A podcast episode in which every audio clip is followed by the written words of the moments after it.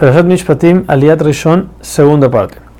Cualquier persona mayor de edad que mate, ya sea hombre o mujer o niño, tiene, merece pena de muerte. Esto es solamente si mató a una persona que va a vivir. Pero, por ejemplo, si va a matar a un bebé recién nacido que sabemos que por alguna razón no va a vivir, entonces ahí no tiene pena de muerte. Todo esto es si fue con intención. Si fue sin querer, quiere decir que por equivocación de alguna manera mató a otra persona, ahí lo que tiene que hacer es escaparse a una ciudad de refugio. Le dice la Torah que también en el desierto tenían un cierto tipo de ciudad de refugio que era el campamento de los Leví. Ahora nos explica Rashi que no hay equivocaciones en el mundo. Si Hashem hizo que esta persona matara y esta persona muriera, quiere decir que ellos merecían eso.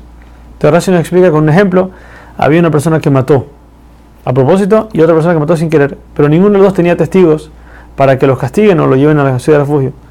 Lo que pasa es que esta persona que mató sin querer va a matar de vuelta sin querer a este asesino que fue a propósito.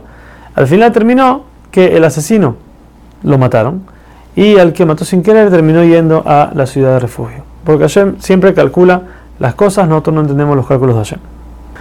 Ahora, pero, si la persona que mató estaba haciendo algo que debía de hacer, por ejemplo, un doctor que estaba tratando de curar a una persona y por error lo mató, o el encargado del bedín, del juzgado, para pegarle a alguien por un castigo que merece y al final terminó matándolo, cualquiera de estos, aun y que mataron a la persona y puede ser que estaban, estaban pegándole, estaban haciéndole algo a esa persona, no se llaman asesinos y no tienen ningún tipo de castigo.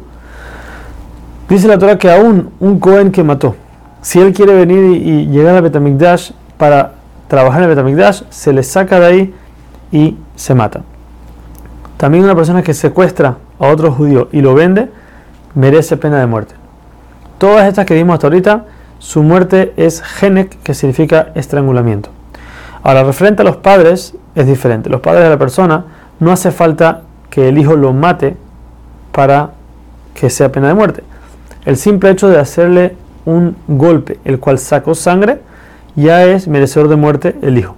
También si el hijo insulta al padre de una manera que lo está maldiciendo, entonces también el hijo merece pena de muerte.